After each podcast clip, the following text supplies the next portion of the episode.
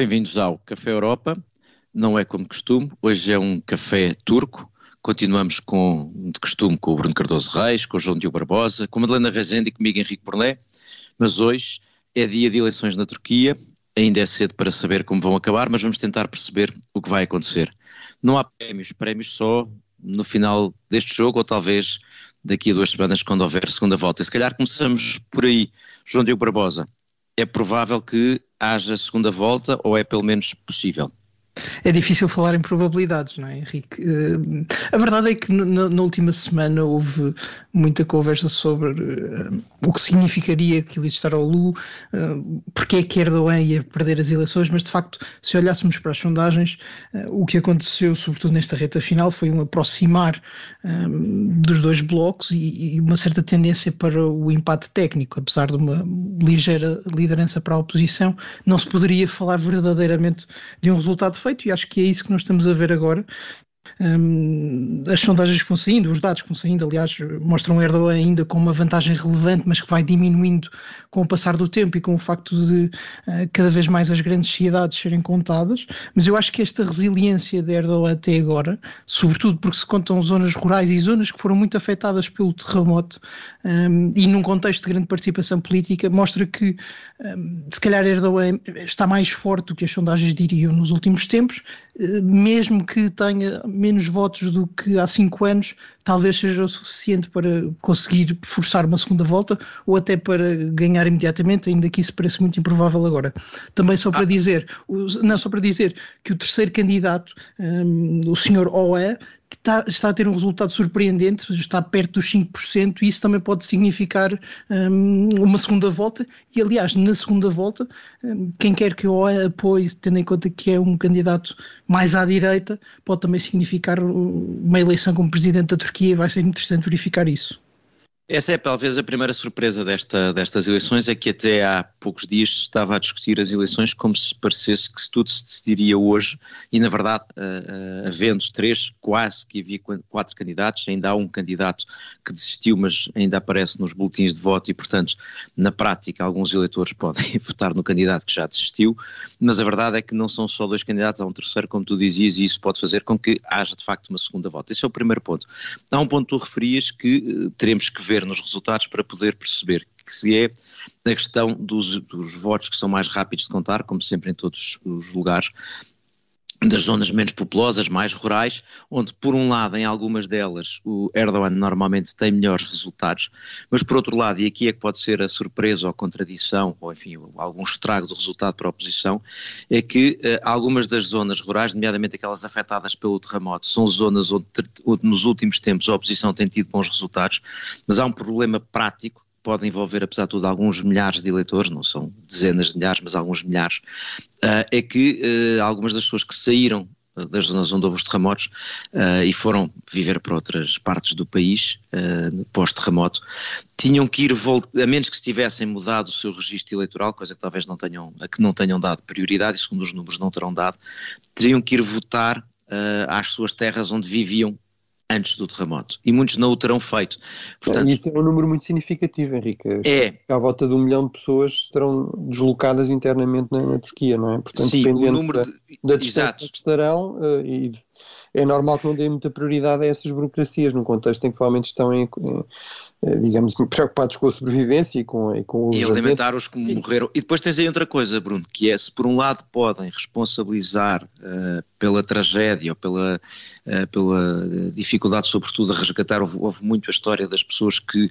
Houve muita gente que morreu depois do terremoto, isto é, estando debaixo dos escombros e que não conseguiu ser recuperada, e, e, e houve percepção disso, porque, inclusive, em alguns casos se ouvia as pessoas a pedirem socorro e não conseguirem ser resgatadas, mas se é certo que eh, em muitos casos isso poderá resultar numa, num protesto ou pelo menos num ressentimento em relação ao governo também, e agora voltamos ao ponto como isto aconteceu em zonas em que uh, as administrações locais, as autoridades locais eram da oposição, também podes ter o contrário, isto é, eleitores que na verdade estão mais ressentidos ou estão igualmente ressentidos com a oposição e, portanto, também por aí não têm incentivo para votar. Não me parece que fossem fazer a transição, ou pelo menos não, não, é, não me parece, não há indicações de que fossem fazer a transição para Erdogan, mas pelo menos podem ter perdido um incentivo para votar. Portanto, este fator uh, pode ser curioso. Sendo que, e antes de puxar Madalena aqui um pouco para a conversa, este fator é um fator curioso porque estamos a falar de uma zona rural da Turquia onde, de facto, Erdogan não tinha sucesso,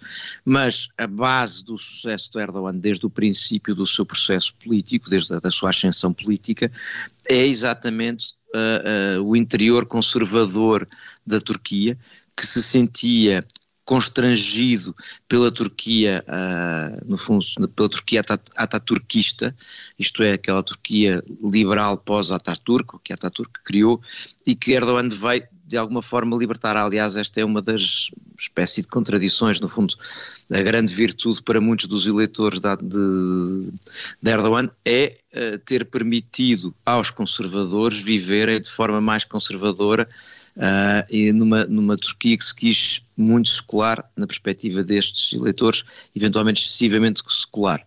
Uh, e essa pode ser um, um é, um, é, um, é uma das marcas de, de Erdogan. Madalena, tu, como, como dizíamos há pouco, ou logo ao princípio, obviamente não estamos aqui para fazer, uh, para tentar adivinhar, mas, mas enfim, estamos, tanto pode acabar o jogo hoje como acabar o jogo daqui a duas semanas, mas em qualquer dos casos, o que está em causa é saber se chega ao fim o, o período Erdogan ou não. Seja hoje ou daqui a 15 dias, a grande questão será essa, não é? Exato.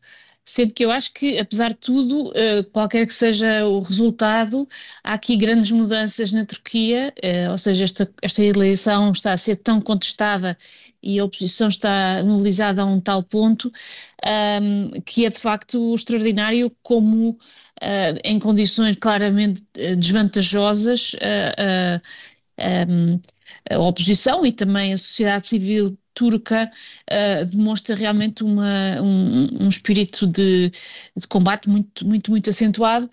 Um, e eu penso que isto, uh, mesmo que Erdogan ganhe, um, enfim, quererá dizer um período de maior contestação no contexto turco, uh, e há também aqueles que dizem que, que, que uma nova vitória de Erdogan uh, será também um, uma nova era no seu, uh, no, no, seu estadio no poder, no sentido em que ele irá tentar aprofundar a autocratização da, da, da, da Turquia. Portanto, estamos realmente aqui num, num momento histórico bastante bastante interessante e, e, e com um, claras implicações não só para a relação com a Europa, como para a democracia uh, em todo o mundo. Ou seja, Erdogan é um dos uh, mais, digamos, emblemáticos um, líderes políticos que fez esta transição de de uma, de uma, de uma Turquia democrática para um, uh, um poder autocrático muito,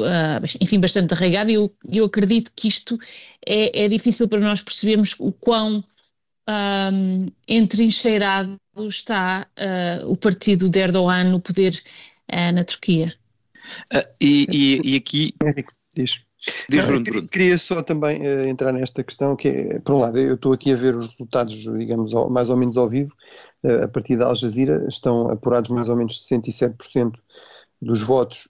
Uh, Mas há grande contestação, não é? Há grande contestação, contestação acerca sobre, dessa... Sobre os votos que estão a ser apresentados, ou que estão a ser escolhidos em função de serem mais vantajosos para Erdogan, mas em todo caso, enfim, são os dados oficiais, eh, e neles Erdogan aparece com uma vantagem de 9 pontos eh, percentuais em relação a, eh, ao, candidato, digamos, principal da oposição, ao Kemal Kılıçdaroğlu, e, e, portanto, isso quer dizer que realmente ele precisaria de recuperar muito terreno nestes meios mais urbanos, como Istambul, como Ankara, mas, por exemplo, sobretudo Istambul, onde, aliás, a oposição ganhou, né, nos dois, nas eleições, nas últimas eleições municipais, para realmente conseguir uh, ultrapassar esta desvantagem e chegar, ou seja, e ultrapassar também aqui o limite dos 50%.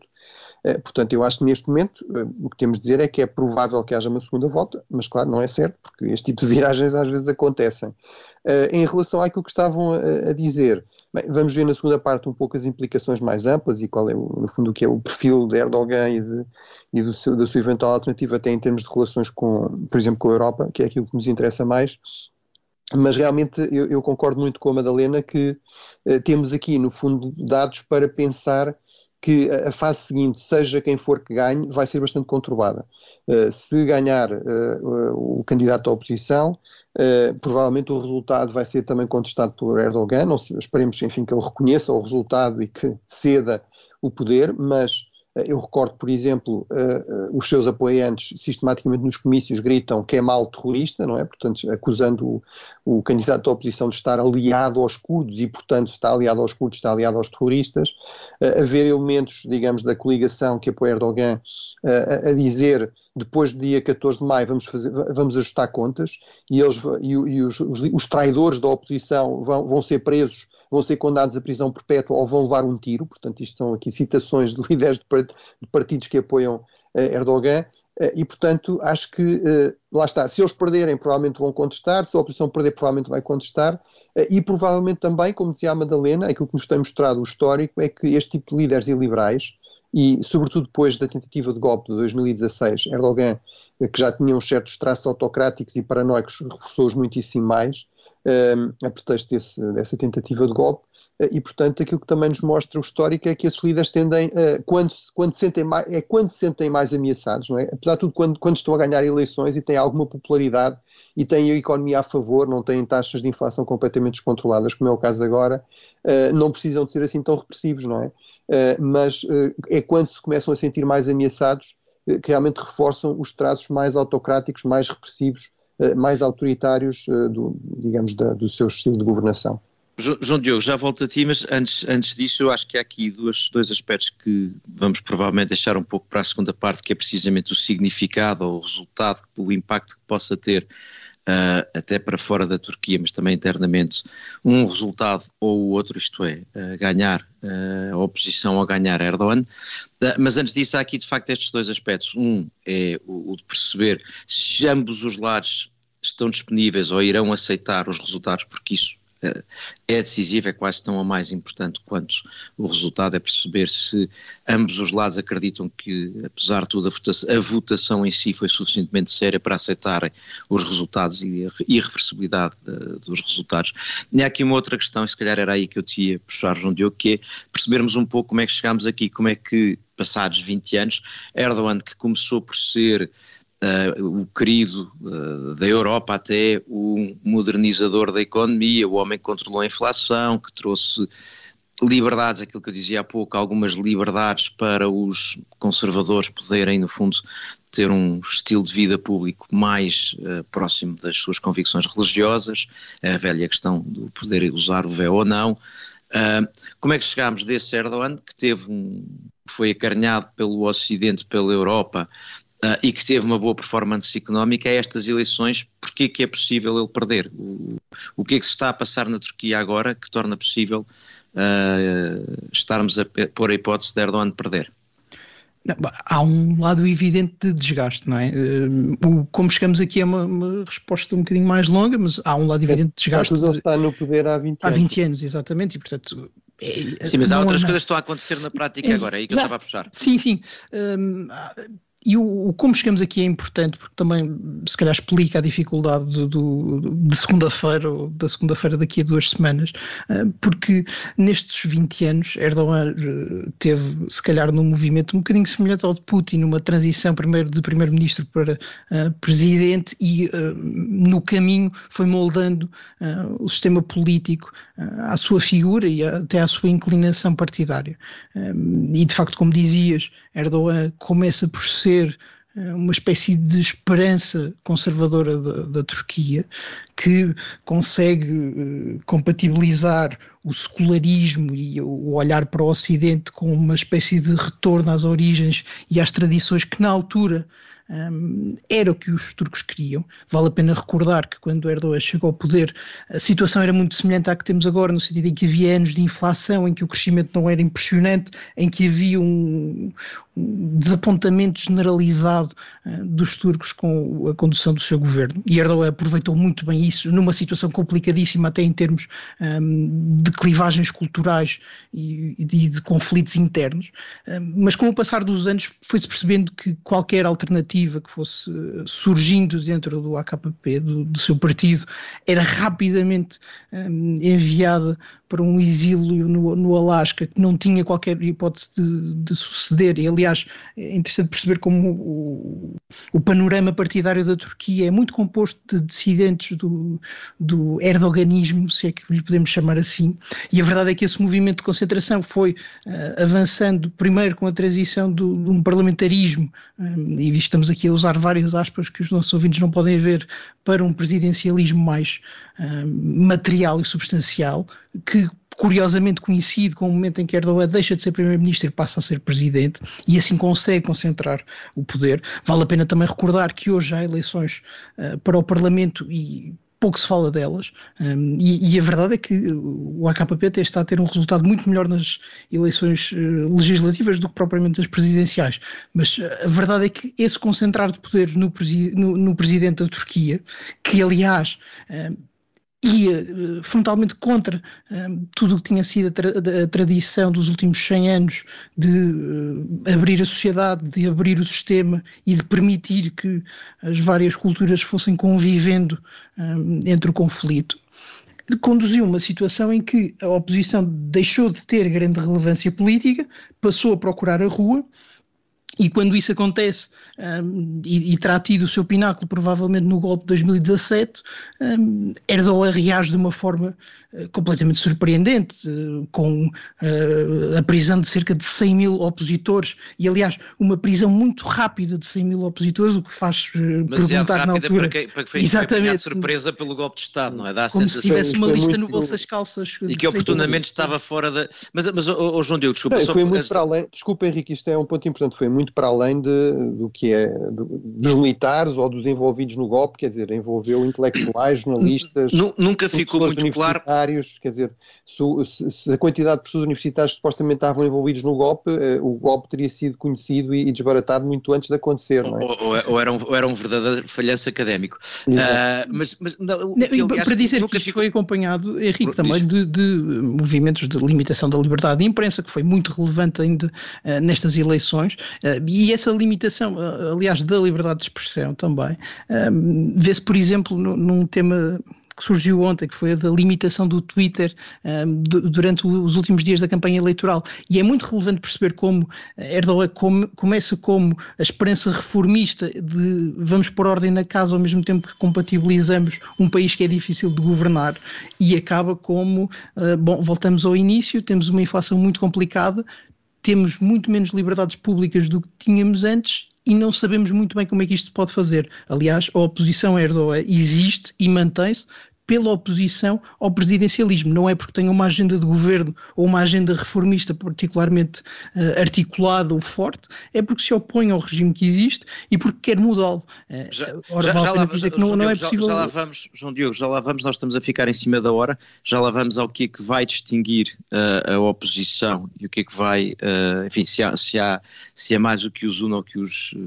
que os separa, mas, enfim, há outro aspecto que era aquilo que mencionavas no princípio, que é a questão financeira, a questão uh, da inflação, a, a, louca taxa de inflação uh, na Turquia, que pode ser aqui um fator decisivo. Falámos, do, falámos de várias coisas, do, desde o terremoto ao, ao, que tu estavas, aos vários episódios que estavas a contar, mas quer dizer, a inflação é capaz de ter aqui, de ser aqui um fator decisivo.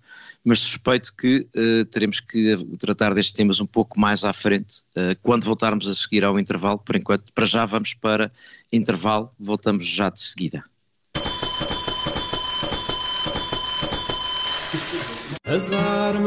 E, e o resto é história. Não, não é e o resto é história, mas é a Academia Observador. Rui Ramos dará um curso sobre a história de Portugal contemporâneo às quartas-feiras, de 17 de maio a 7 de junho. Se quer saber tudo sobre os regimes políticos que moldaram os últimos 200 anos, inscreva-se em academia.observador.pt. Academia Observador. Grandes cursos a pequenos preços.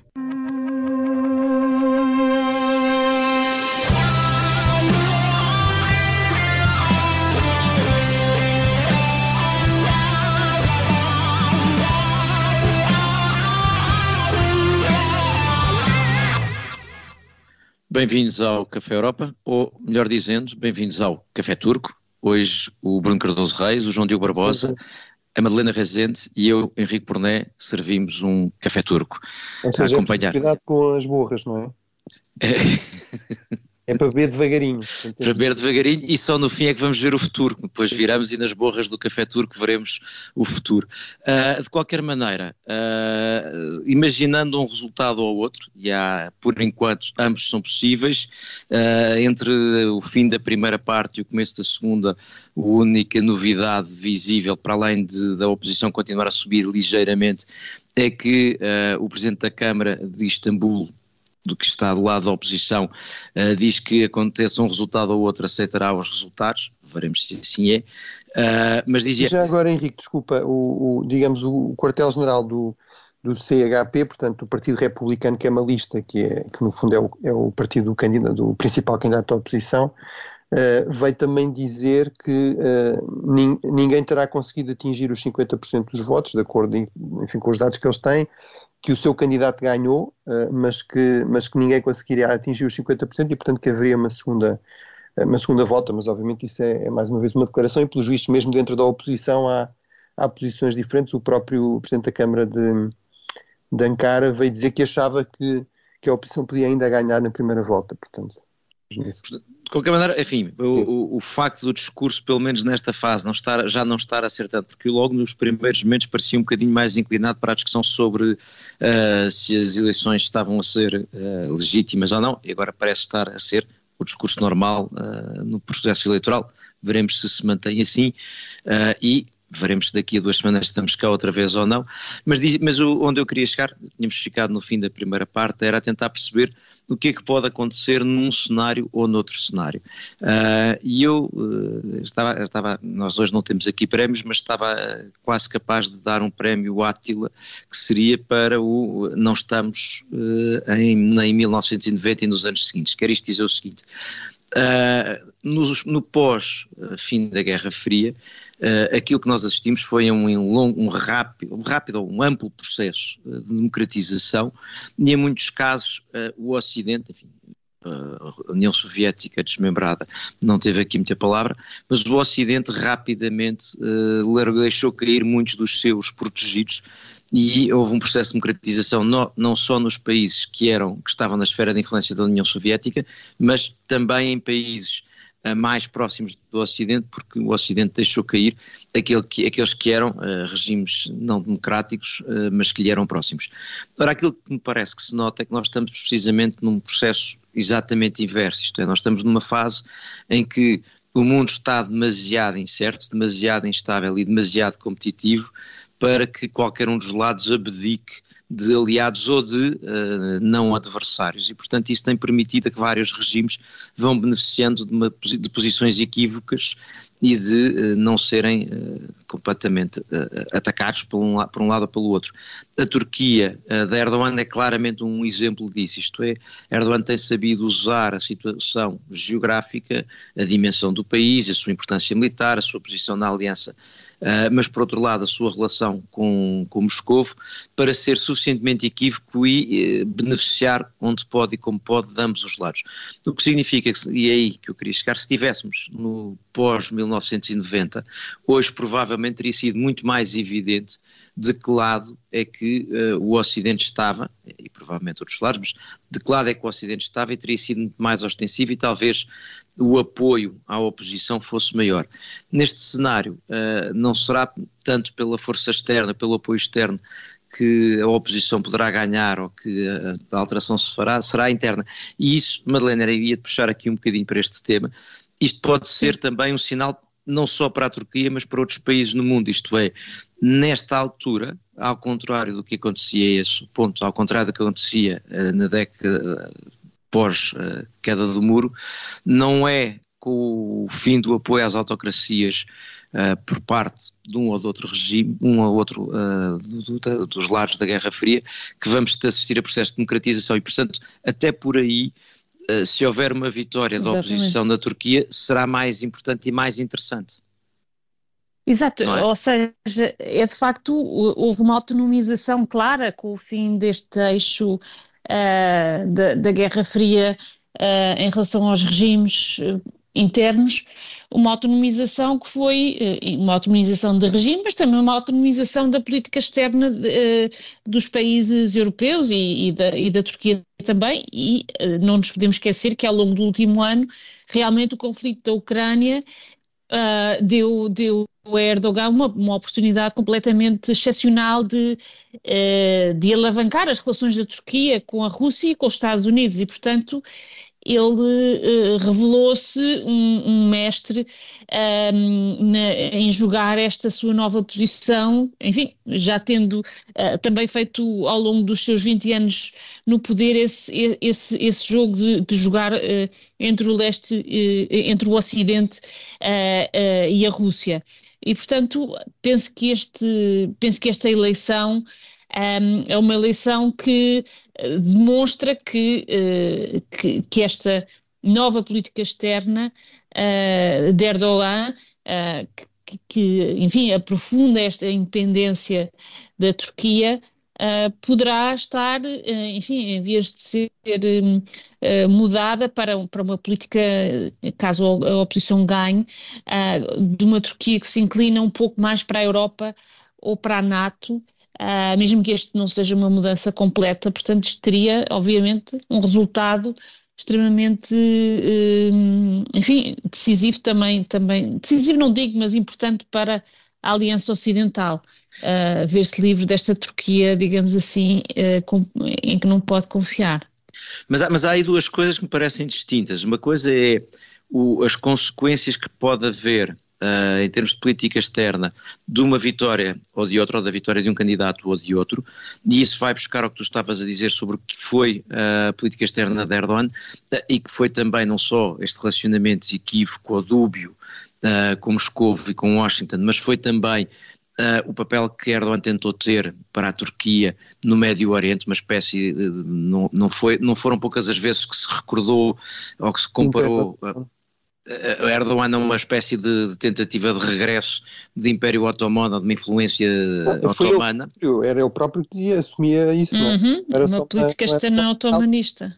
De, de, académicos, esta ideia do neo-otomanismo, que o, o Império Otomano tinha tido aspectos uh, excelentes, eh, no fundo até num, contraste com a herança kemalista, não é? com a herança republicana, secular, pró-ocidental, pró-europeia, que tinha sido marcante na Turquia desde 1923, embora mesmo nessa altura é importante recordar que nem sempre eh, as relações foram isentas de tensões ou de barganho ou de negociação com o Ocidente, não é? Portanto, uh, também foi tudo muito facilitado pelo, pela postura muito agressiva da União Soviética a seguir a seguir à Segunda Guerra Mundial, tentou forçar a Turquia, no fundo, a ceder-lhe até uma base na, eh, no Bósforo, um, a ceder-lhe, no fundo, o direito que tem de controlar o acesso ao Mar Negro através do, dos estreitos, uh, e, portanto, isso acabou por levar, aliás, à primeira, prime ao primeiro alargamento da NATO. Estamos agora a falar do eventual alargamento à Suécia e, eventualmente, até à Ucrânia. O primeiro alargamento da NATO, o primeiro, o primeiro país a beneficiar do alargamento da NATO foi exatamente a Turquia, a par da Grécia, em, em 1952.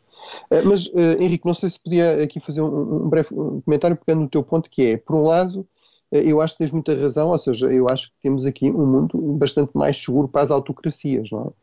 Ou se quisermos temos... Pois, um... era, era esse o meu ponto, eu acho que, desculpa Bruno, é só isso, é, é, são os dois pontos que me parecem aqui interessantes, um é essa política externa e, e, e esse outro ponto, que é isso, é, este tempo é um tempo favorável ao jogo de poder dessas autocracias, e do, mas, mas Agora, eu, eu, aí acho que, sem dúvida, uh, uh, por exemplo, não é por acaso que os países europeus basicamente têm estado completamente, uh, ruidosamente em silêncio em relação às eleições, em relação às acusações da oposição de que a imprensa não é completamente livre, que há problemas, não tem havido a mínima crítica.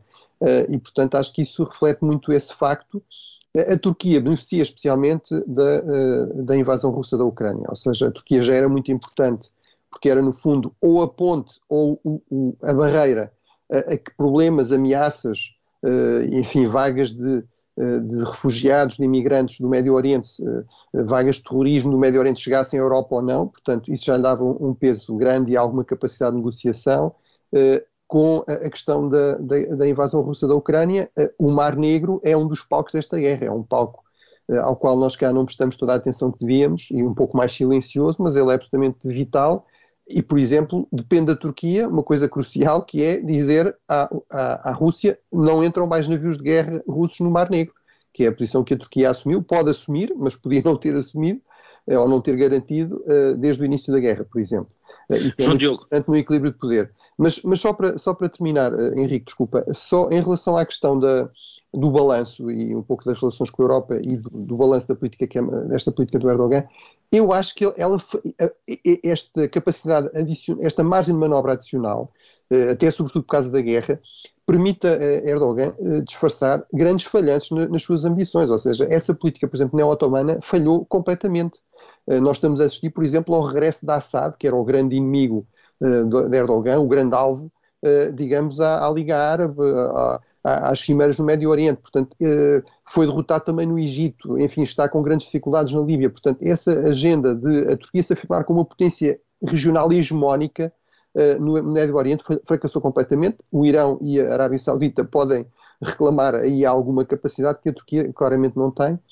Em relação às relações com a Europa, no entanto, nada disto facilita as coisas, ou seja, eu acho que eh, seja o que for que aconteça, eh, temo que haja um período de instabilidade, isso vai criar problemas e pressões na Europa a tomar posição, por exemplo, de princípio, eh, e portanto acho que vamos se calhar passar por um período de alguma turbulência, embora haja a esperança realmente, como dizia a Madalena, e declarações, aliás, do candidato da oposição, de que ele vai fazer, e estou a citar, uma viragem de 180 graus na política externa uh, uh, turca, e para quem tivesse dúvidas para que lado é que ele estaria a virar, ele diz, vamos voltar a virar-nos para o Ocidente, vamos voltar, no fundo, a ser um bom aliado no seio da, da, da, NATO e, por exemplo, acho que em termos da, da adesão rápida da Suécia, provavelmente ela seria bastante, seria, digamos, garantida com uma vitória da oposição. Esse, esse é expectável que fosse um dos primeiros sinais, eventualmente o mais claro, até porque noutros temas não, não, é, não é evidente uh, que a oposição, apesar de tudo, Sim, virasse completamente as costas a Moscou, não vai virar completamente as costas. Ele próprio, o que é mal... Uh, Uh, deve o, João Diogo, o João Diogo depois diz o apelido dele, que o João Diogo é o único de nós é, quatro que sabe dizer. Ele anda há meses a treinar. Mas, mas ele, ele disse, aliás, que não ia, obviamente continuava a ter também interesse em boas relações com a Rússia, que é um país próximo, e até por questões económicas, não é? A Turquia está numa situação de emergência económica e, portanto, não, por exemplo, não se pode dar ao luxo de adotar sanções contra a Rússia. Eu, eu, eu ia buscar esse tema para trazer o João Diogo. João Diogo, eu tenho ideia que tu, no nosso programa da semana passada, quando aliás uh, trouxeste o tema destas eleições, uh, estavas, pareceu mais cético, ou pelo menos mais duvidoso em relação aos efeitos que pudesse ter uma vitória da oposição em termos de política externa. Não sei se te percebi bem. Sim, sim, não, continuo bastante cético, estava aqui a ouvir-vos uh, com o coração triste por não, não acreditar nessas coisas todas que foram ditas durante a campanha. Acho que houve várias declarações durante a campanha. Por exemplo, o senhor Kilistaroglu disse a certa altura da última semana: sabemos que a Rússia está a interferir nesta campanha eleitoral isto é perigoso. No dia seguinte uh, disse, ah, nós conversamos com os russos e afinal não, está tudo bem, nós queremos ser amigos do, dos russos. Um, ehm, eu acho que não há margem num país que tem um problema económico tão grave eh, da inflação e que é, aliás, um, um, problema estrutural que ciclicamente vai, eh, vai se manifestando muito, de forma muito forte na Turquia, eh, que tem, apesar de tudo, um crescimento económico razoável para a situação em que está.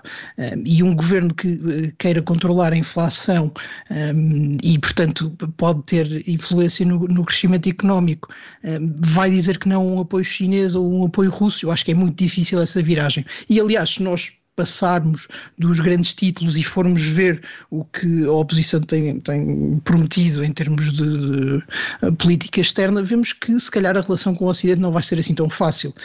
Eu acho que um, é verdade a questão da NATO, é possível que haja um alinhamento aos Estados Unidos, em relação aos Estados Unidos e especificamente em relação ao alargamento da NATO que vai ser, uh, ou que pode ser visto como um ponto positivo e como uma, uma boa forma de abrir relações, mas uh, mantém-se problemas. Uh, Kilisaroglu já disse que quer resolver o problema dos refugiados uh, sírios que estão na Turquia e que quer resolvê-los enviando-os de novo para a Síria. já mostrou que, em relação ao apoio americano aos curdos, não vai ser diferente de Erdogan. já disse, aliás, disse esta semana que quer ter boas relações com o povo russo. Parece-me que em relação à China não há nenhum país neste momento, e nós temos discutido isso na União Europeia, não há nenhum país que possa uh, simplesmente dizer que vai cortar relações com a China, não há ninguém que queira fazer isso. E, portanto, parece-me que um, se é verdade que a oposição provavelmente tinha de se apresentar como mais ocidentalista, um, não será se calhar na prática tão fácil uh, conduzir a política dessa forma. Aliás, o que nós temos visto de países comparáveis com a Turquia é uma política de both sides, ou seja, de não, vamos estar aqui no meio dos dois lados e isso é, na sua essência, o que Erdogan tem feito nos últimos anos.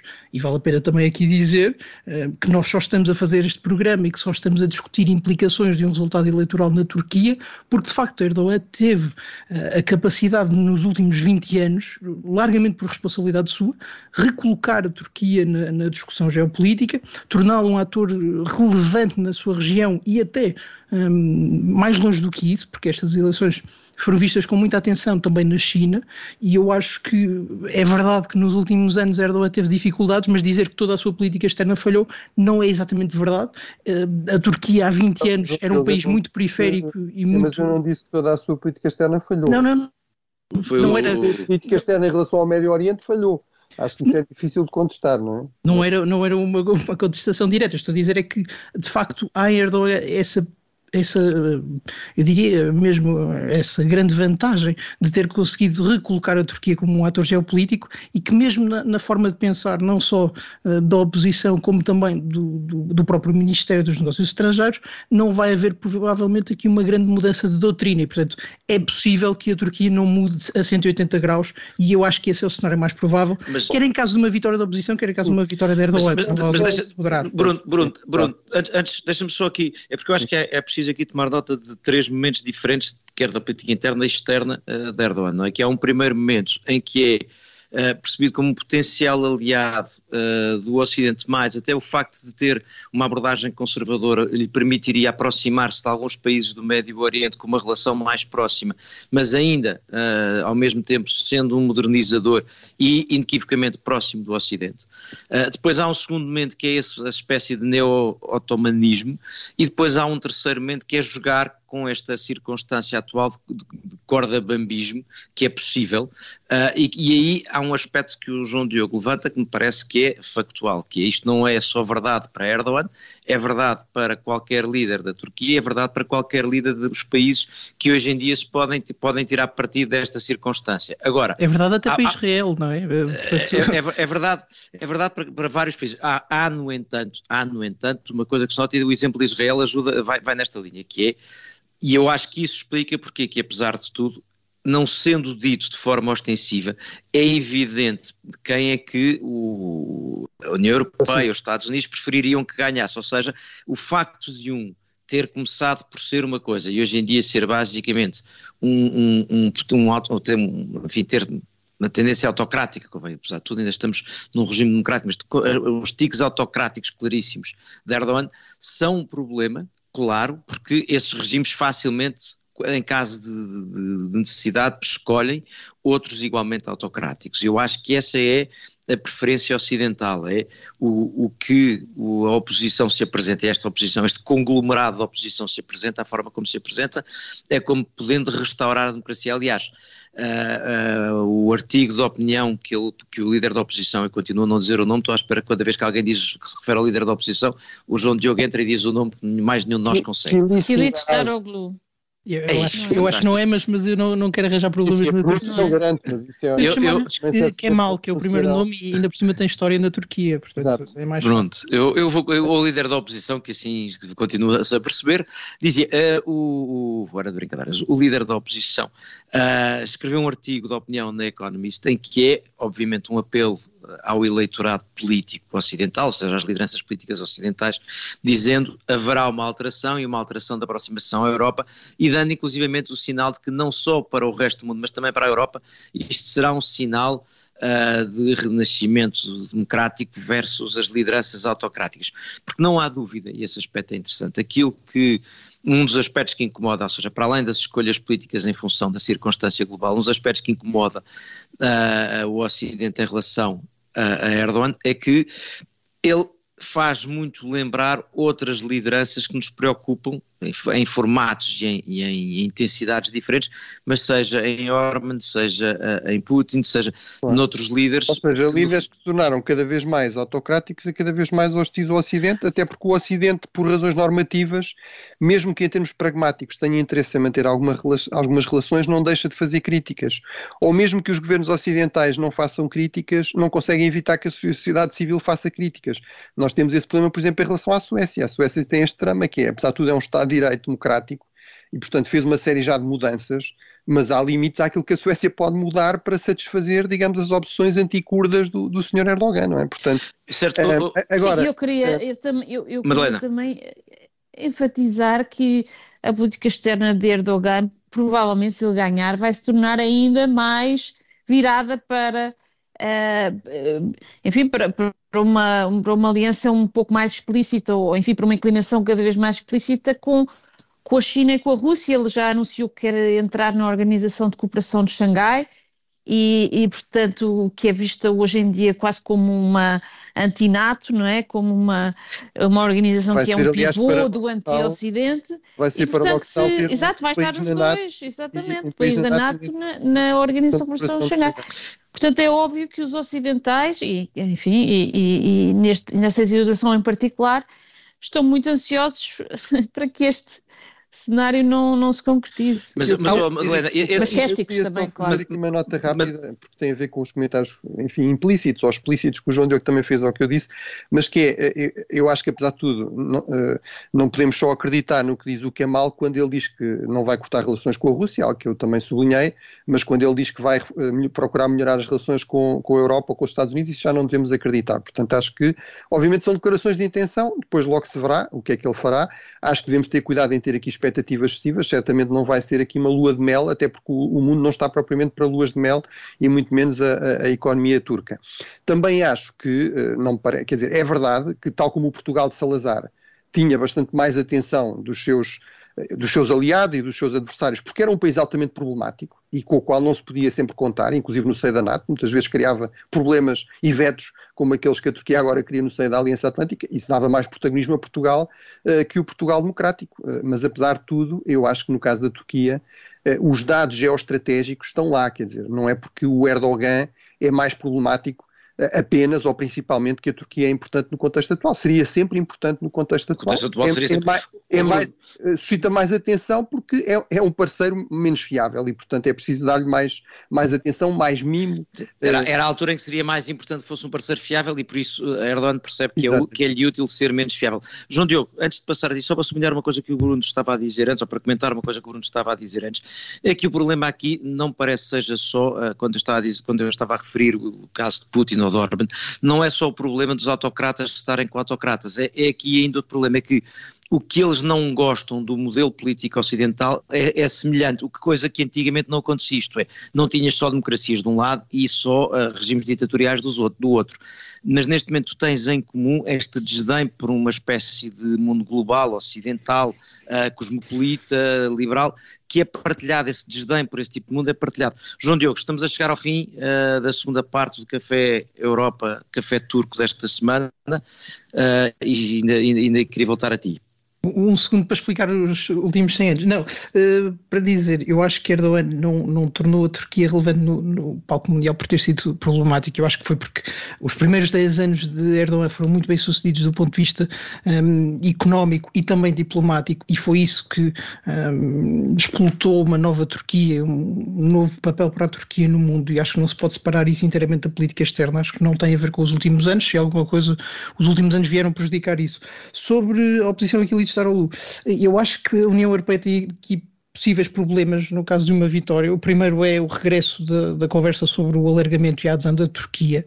Um, eu acho que já se viu os limites desta conversa uh, a propósito da Ucrânia. Seria muito mais difícil ter esta conversa a propósito da Turquia e, aliás, seria mesmo muito difícil quando se fosse um, rever tudo o que foi o, o, processo de adesão da Turquia, as razões para a Turquia não ter entrado há 20 anos e, e, eu acho que também do ponto de vista daquilo de estar ao Lu e de uma democracia pujante que pode vir a nascer, cético por várias razões. O primeiro é a, a, a Turquia pode inserir-se naquilo que nós temos chamado de democracias iliberais. A verdade é que aparentemente a, a participação eleitoral esteve entre os 90% e os 95%. É bastante, é provavelmente o dobro do que nós estamos habituados a ver nas sociedades uh, ocidentais. Um, e isto foi feito num contexto de, limitação à liberdade de imprensa e à liberdade de expressão que me parece que diz qualquer coisa sobre um, a força até da, da, democracia no sentido de expressão da vontade popular na Turquia. E eu acho que do ponto de vista de Kilisaroglu eventualmente ganhando, o que parece cada vez mais improvável, um, o facto de estar numa coligação que, não, que, é eleitoral mas não é governamental ainda, torna uh, muito atrativa a ideia de aproveitar-se do presidencialismo para focar em si uh, o poder e a dificuldade de, de, coligações no Parlamento pode tornar mais difícil João, abrir o. João Diogo, Barbosa, Madalena Rezende, Bruno Cardoso Reis. Chegamos aqui ao fim do Café Europa desta semana especial.